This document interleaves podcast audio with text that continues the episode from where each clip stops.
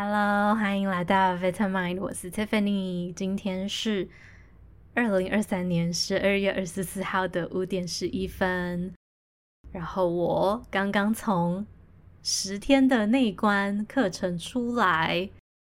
真的是超级月刚刚哦！我今天早上还在加一而已。我原本还想说这一集可能就啊不要录啊，这周先不更新，稍微休息一下。可是我后来又想想，觉得说哦，我这个很真实、很新鲜的这个感受，应该非常慢的听众会很想知道，应该很好奇发生什么事情，所以决定说好，赶快来跟大家分享一下。所以原谅我，就这一集可能还是比较乱一点，然后可能比较没有那么有架构。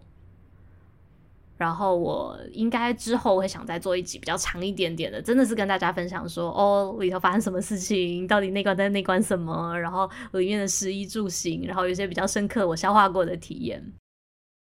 所以今天的话就是比较多是我现在比较真实的想法，这样，诶，也不是我比较真实，比较即时的想法。内观是什么呢？先。快速的讲解一下，就是它其实就是一个练习呃 meditation 练习冥想的一个方式而已。然后整个课程呢，它最基础的就是这样子，就是要去十天，就是 Vipassana。然后它是十天，然后不能讲话，不能用手机，每一天大概花十个小时的时间在静坐，在冥想。所以它的实际上的 schedule 的话，就是差不多四点四点半的时候就会开始，然后就会一直做做做做做做做，中间可能吃饭啊，会有一些开示啊，然后晚上九点九点半熄灯睡觉，然后就这样子不停重复重复重复十天。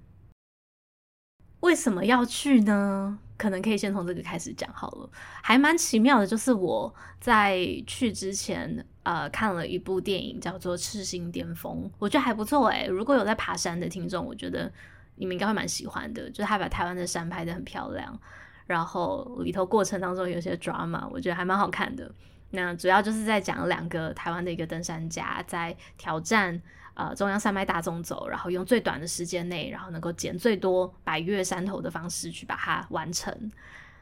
那在结束的时候呢，我就跟我朋友在台中的捷运站，我们在聊天，然后他就在又刚好聊到说我要去内观这件事情，然后他就在讲说啊，为什么要去？就是内观不是就冥想，你不是随时随地都可以冥想吗？为什么要去把自己关在里面，然后十天都不能出去，不能跟外界接触？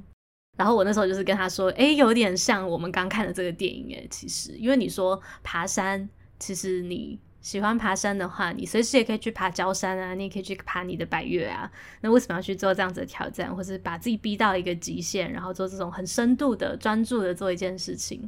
我觉得那个状态下会有不一样的感受。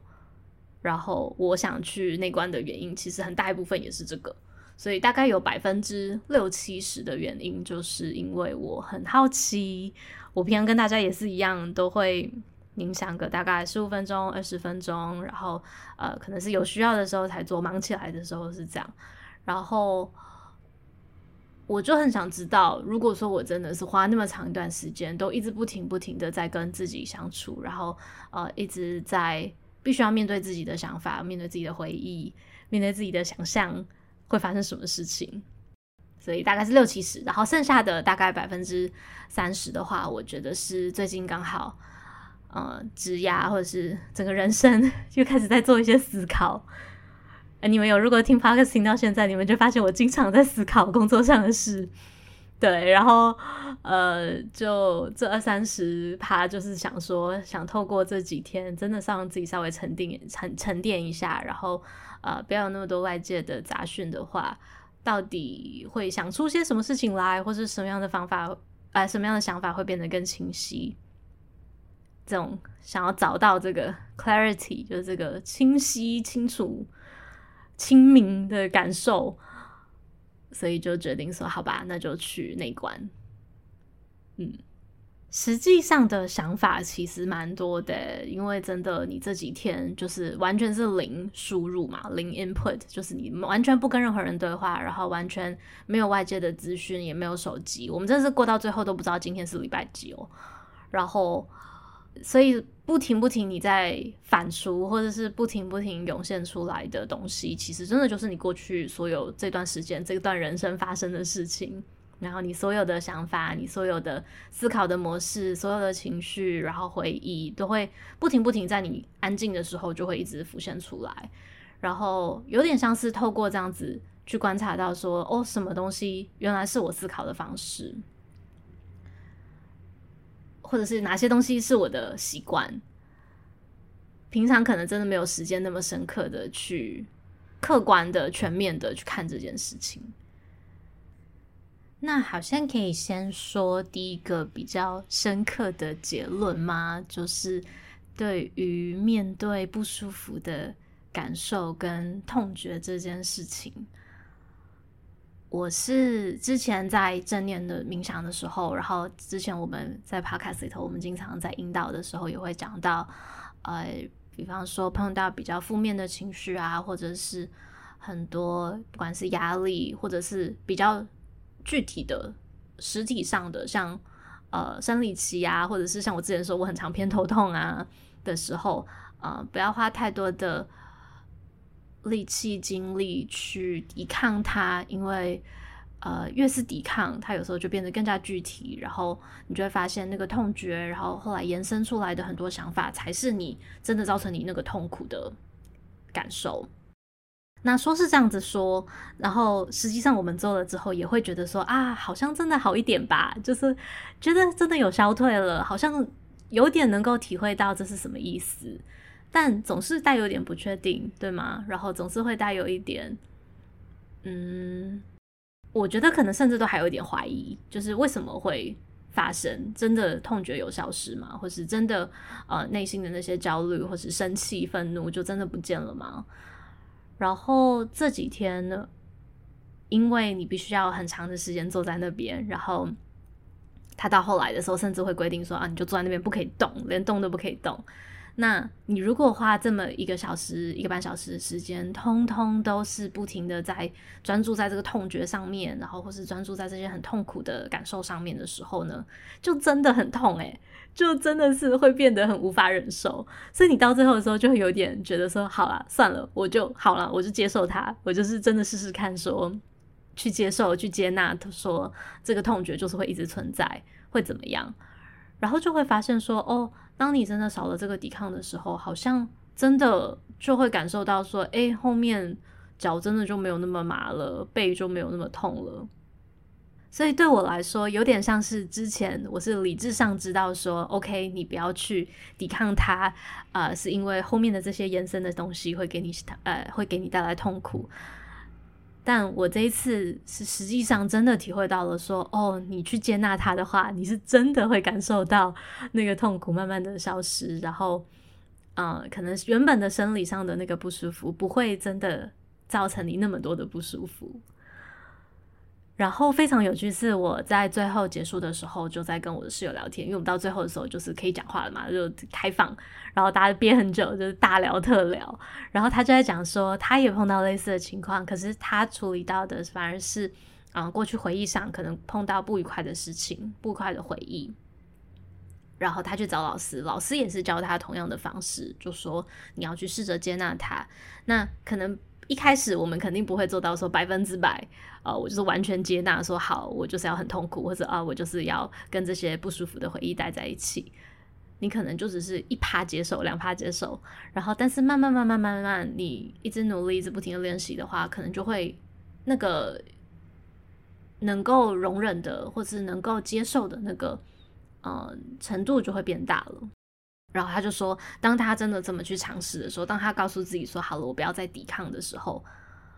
那个感受就真的的，呃，就真的感觉轻了很多。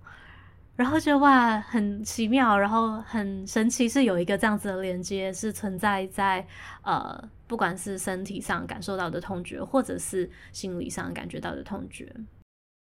然后让我联想到说，我今年可能。二零二三年读到最喜欢的一本书，就是我之前在 IG 上也有分享，就是 Carl Rogers 的《On Becoming a Person》，然后在讲就是心理学的心心理学家那个罗杰斯，然后他在讲呃成为一个人，这个是他的中文翻译，然后它里面就有一个很有名的一句话，就是在讲说，The curious paradox is that when I accept myself just as I am, then I can change。就在讲说那个很神奇的悖论，就是你如果可以真的完全的接受自己是什么样子的人，好的不好的全部都看到的话，那我那个时候才可以发生改变。两者之间好像有一个关联在，就是很多时候我们会选择不想要看到那些自己不好的一面，或者是。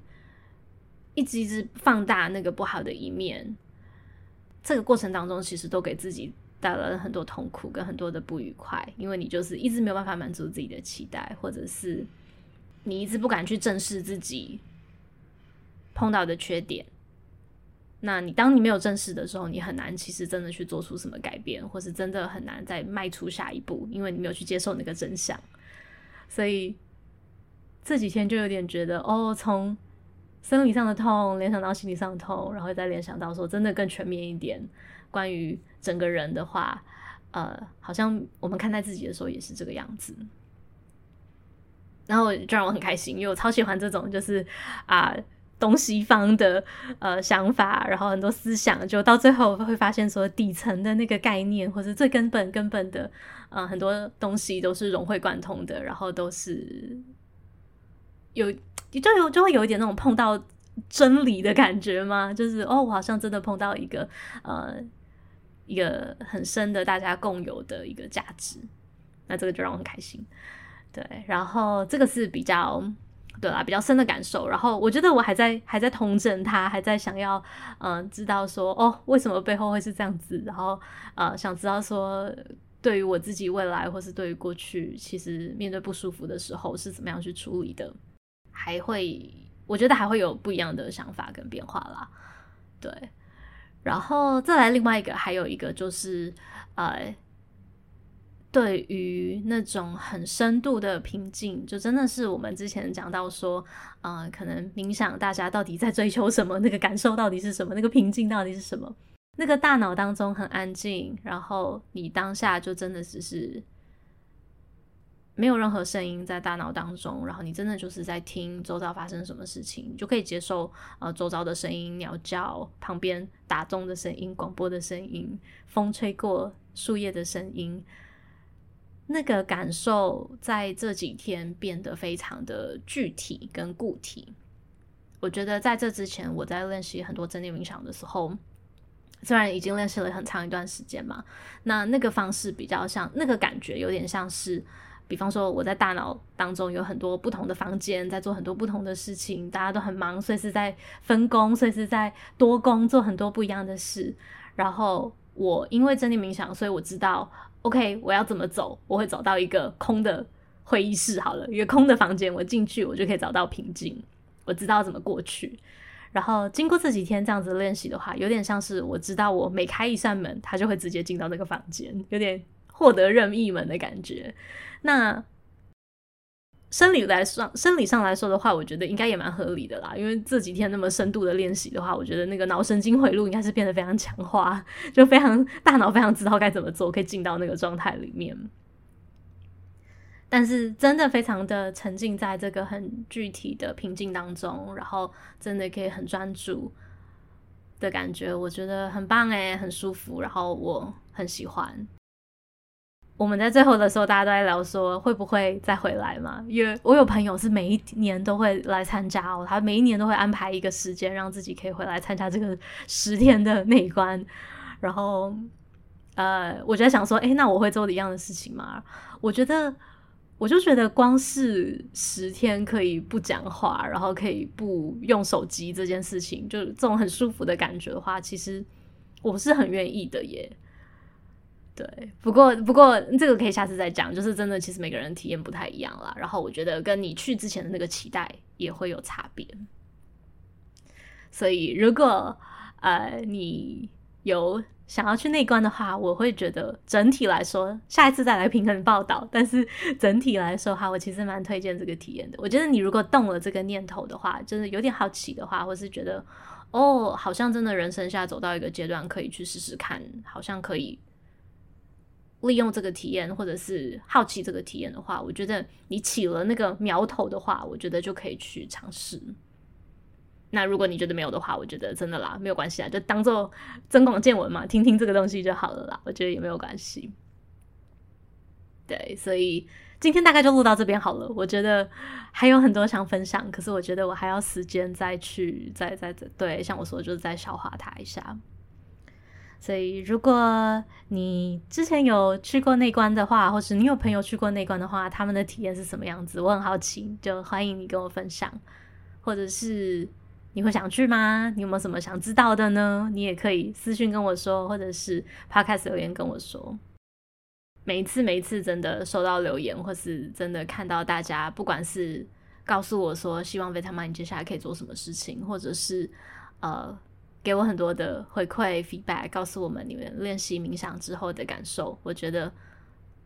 还是老话一句，就真的是是真的真的是支持我再继续录下去的动力，所以。啊、呃，如果说你有任何的想法的话，不要害羞，都可以来留言。好，那今天就录到这边喽。所以希望大家一切都好，要注意保暖，这几天好冷哦。